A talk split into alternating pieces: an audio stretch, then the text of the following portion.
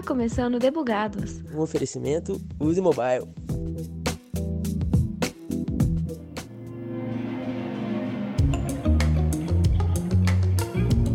Antes do sonhado lançamento do aplicativo nas lojas, ainda há uma etapa final no ciclo de produção deles, que são os testes. Eles vão servir para evitar uma dor de cabeça e avaliações ruins por parte dos usuários. As más línguas dizem que o melhor teste é em produção, mas melhor na verdade é ter tudo bem redondinho antes de publicar. Eu sou Thaisa Bocardi e neste episódio de Debugados vamos conversar sobre testes de aplicativos com o gestor de projetos da Use Mobile, Danilo Machado. E aí, Danilo, quem é você no squad? É, boa tarde, gente, tudo bem? É, eu hoje sou gestor de projetos aqui na Use Mobile, mas antes eu trabalhei como analista de qualidade e ganhei uma experiência muito grande nessa área aqui dentro da Use. Além disso, eu fiz um TCC sobre como realizar os testes em aplicativos de mobilidade urbana, uma metodologia para ser aplicado. E é isso. Vamos aí conversar sobre isso aí hoje. Especialistão em mobilidade urbana, hein? Que chique. Então, beleza. Antes da gente entrar nesses processos de teste, eu queria te perguntar primeiro quem que é o tester, né? Quais são essas qualidades, características que devem estar presentes na pessoa, na personalidade, as, as soft skills mesmo também. Bom, vamos lá. O tester é alguém detalhista, ele tem que estar atento aos mínimos detalhes do que ele está testando, se é uma tela, se é um código ele tem que ser paciente, porque é um processo que às vezes vai demandar muito tempo para ser realizado. Ele tem que ter foco, porque às vezes ele vai ter que clicar numa tela, voltar, ele vai ter que ter uma organização sobre isso. Motivado, eu acho que isso é uma coisa precisa mesmo, tá motivado, tá empenhado com aquela, com aquela tarefa. E parece até brincadeira, mas uma característica que é realmente precisa é ser pessimista, porque se algo pode dar errado, alguma hora vai dar errado. Então, melhor isso ser visto no teste do que em produção. Com certeza. E uma dúvida muito importante, né? Para ser um tester, eu preciso saber codar? Não preciso? Como que entra o código na vida do tester?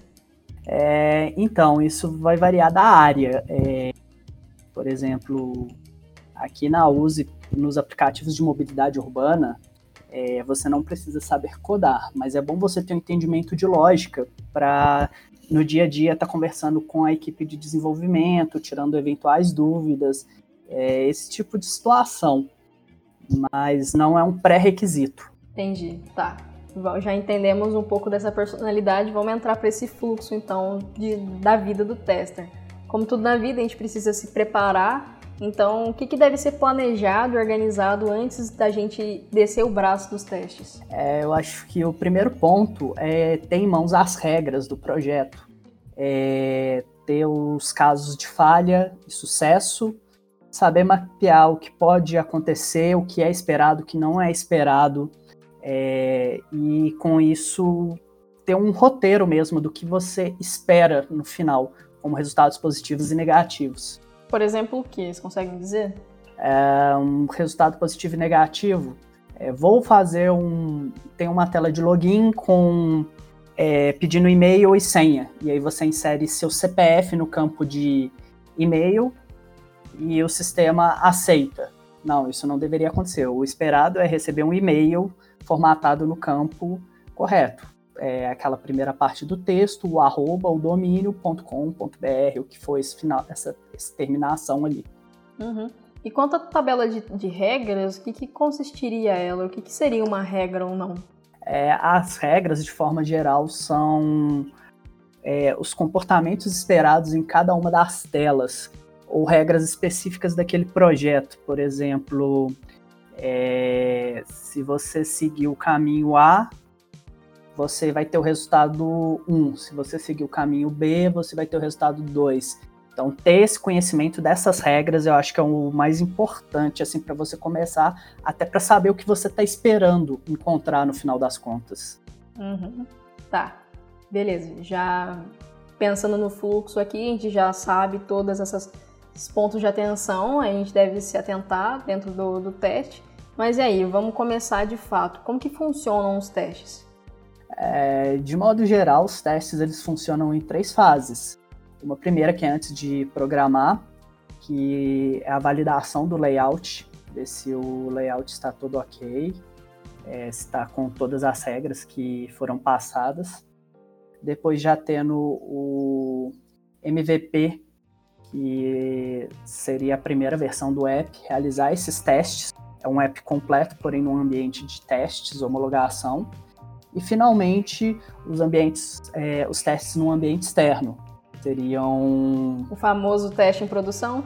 Exatamente. É, inclusive as lojas costumam validar. A Google Play às vezes e a Apple Store sempre faz uma validação desses aplicativos. Entendi. E como que os aplicativos são testados? Existem metodologias, são ferramentas, é tudo no braço? Como que é esse dia a dia? É, os testes, de maneira geral, uma parte deles é, são feitos pelos próprios desenvolvedores.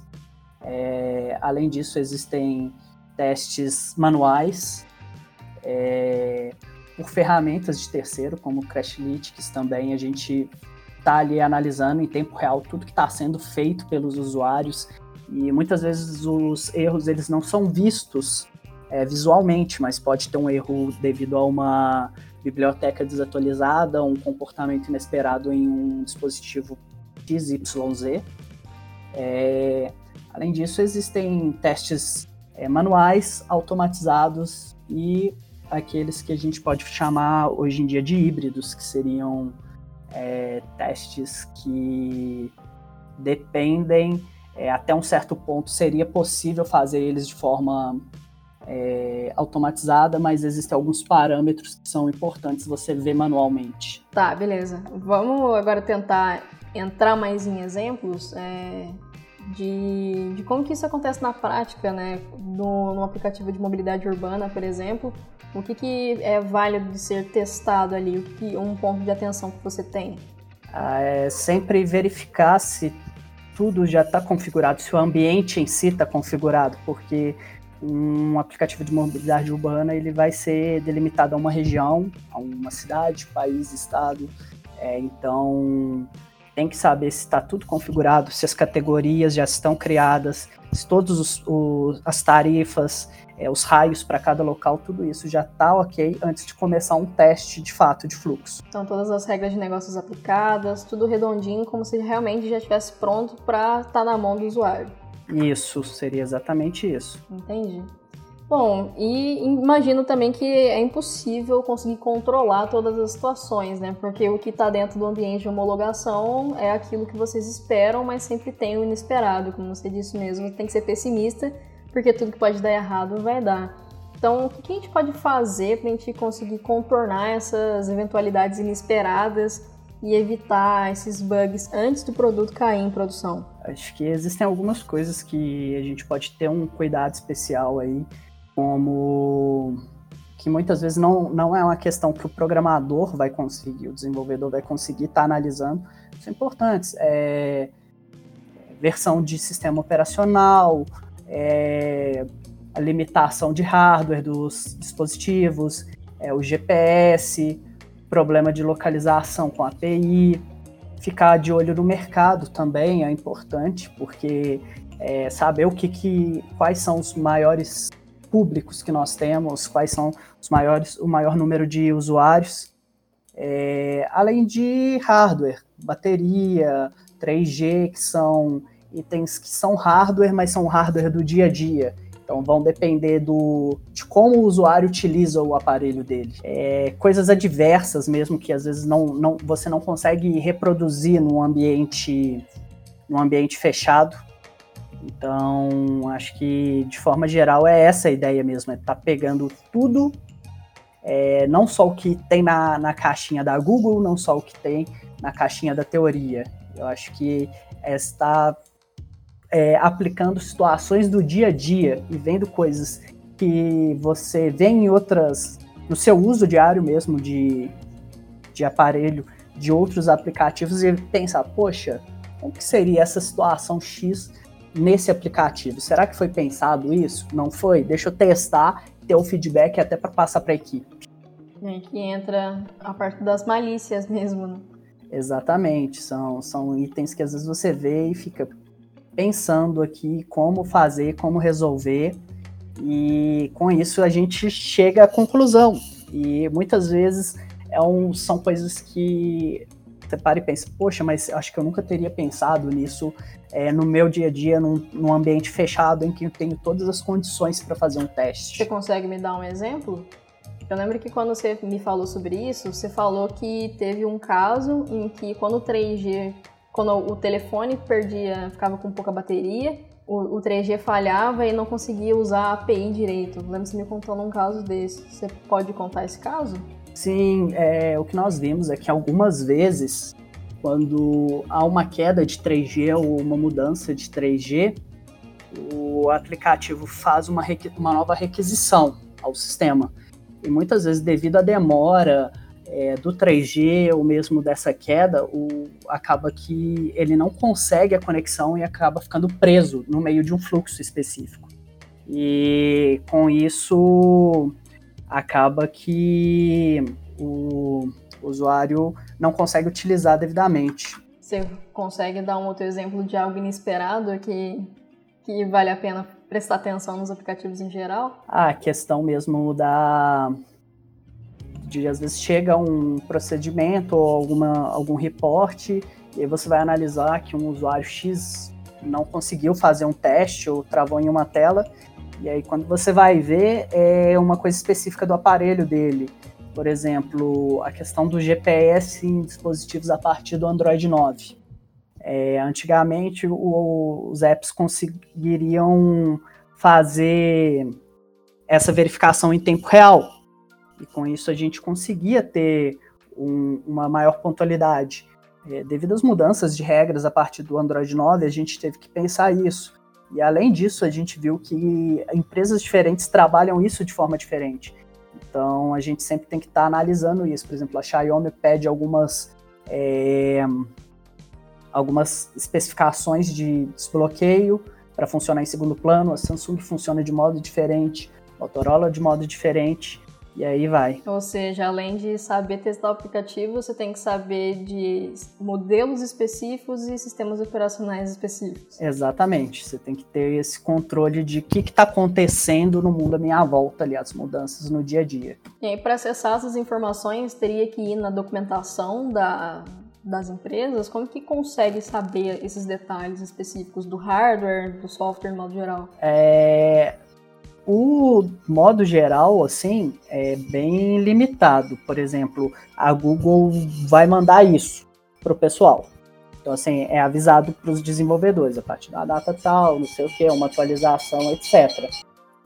É, agora, no caso de fabricantes em si, é mais uma análise, é procurado ver se existe alguma coisa nas documentações e muitas vezes os desenvolvedores acabam pegando essa informação até mesmo em, em comunidades de desenvolvedores. Alguém às vezes já passou por aquela situação e vai dar um feedback. Entendi, ok. Bom, agora voltando um pouco mais pro, pro lado da vivência e o que é o ser o tester, a equipe, e falando especificamente sobre a equipe, o que é legal de ter dentro da equipe? Então vamos lá, o que seria importante e que seria legal de ter um, numa equipe, né? Seria ter mais de um tester, e por quê? Pessoas diferentes veem as coisas de forma diferente. E sempre ter uma pessoa nova, uma pessoa que não é daquele grupo de testes, está olhando. Porque um teste feito muitas vezes acaba enviesado, alguém que está acostumado com aquilo vai estar tá, é, propício a deixar passar certos detalhes. Além disso, é importante, assim, é, sempre que possível, a equipe de teste está trabalhando junto com a de desenvolvimento, lado a lado, até mesmo, ah, se é uma funcionalidade nova, deixa eu testar, se é uma correção, deixa eu testar, para evitar, é, tipo, subir é, itens com, às vezes nem é o erro em si, com um novo erro devido a, um, a uma falta de, cri, de critérios, assim, às vezes é uma coisa que falhou e então, assim, o ideal é esse. Quantas, quantas e quantas vezes eu já não apareci na sua sala junto com os devs, vocês todo mundo reunido para explicar alguma situação. Então eu imagino como que devo ajudar mesmo. É, exatamente. A gente sempre tá lá, reunia antes da, da pandemia, né? Sentava, via a situação, testava todo mundo junto, via quem, quem conseguia captar um erro ali, se fosse, é, se fosse esse erro, já ia, já resolvia, já subia a correção. E agora bateu uma, uma outra dúvida aqui. Em que momento do teste que você coloca usuários reais, mas que não, ainda não são os usuários da produção? Você está na, na, fase de homologação, você chama conhecidos? É, como que funciona isso? É, nesse caso, hoje, é, temos duas fases de homologação, por assim dizer. Temos uma interna nossa, que no caso são próprios membros da equipe, é, não só da, da área de qualidade, de testes, mas de outras áreas. E em um segundo momento também vai para o cliente, que, e junto com a equipe dele, testar e conhecer o sistema. Porque uma coisa é você ter uma equipe de tecnologia por trás, outra coisa é você ter usuários reais. E aí depois que passou pela nossa validação, está ok, foi pra, para o cliente, ele validou, deu um feedback, encontrou algo, não encontrou, a gente fez os ajustes, é, aí sim você consegue ver esse tipo de coisa. Eu acho que é isso. Então, assim, é, teste interno empresa, teste interno com o cliente, validou os dois, está tudo ok, nós fazemos uma última validação e depois a gente vai soltar para a loja. Beleza. E agora, para a gente poder finalizar o assunto aqui, que você indica de material de estudo para a galera se aprofundar nesse universo de testes, né? Para sair daqui já sabendo um caminho para ser um novo analista de, de qualidade ou um futuro gerente de projetos? É, eu acho que tem muito material sobre gestão e sobre testes na internet. É, no caso, a UDM mesmo tem alguns cursos Além disso, na parte de testes automatizados, a Google disponibiliza um tutorial sobre esse assunto. Eu acho que o inicial é isso. É, você consegue direcionar hoje, procurar cursos específicos para você ter uma base, mas o melhor campo para estudo é a prática, de forma geral. Quanto mais você pratica, mais você conhece a sua equipe, mais você conhece o ambiente, mais você consegue ter respostas precisas e rápidas e assim a gente consegue, de forma geral, resolver toda a situação. Ou seja, ter experiência para pegar as malícias do que pode ou não acontecer. Exatamente. Então tá, posso passar o seu contato do LinkedIn para quem se interessar por falar com você? Claro, pode falar. Estamos à disposição aí. Então te encontro lá como Danilo Machado, na Ismobile, certo? Certo. E eu acho que é isso. Muito obrigado, Danilo, por ter vindo aqui contar um pouco da sua experiência e ajudar a gente a se situar nesse universo do teste. espero que as quatro características que você citou esteja bem forte em quem tem interesse em fazer testes de aplicativos. Muito obrigada e seja sempre bem-vindo aqui. Eu que agradeço você mais uma vez pelo convite e qualquer coisa que precisar é só falar. Valeu! É nóis. Nice. É isso, pessoal. Serei o backlog do dia, então tá na hora de explodir o squad. Falou!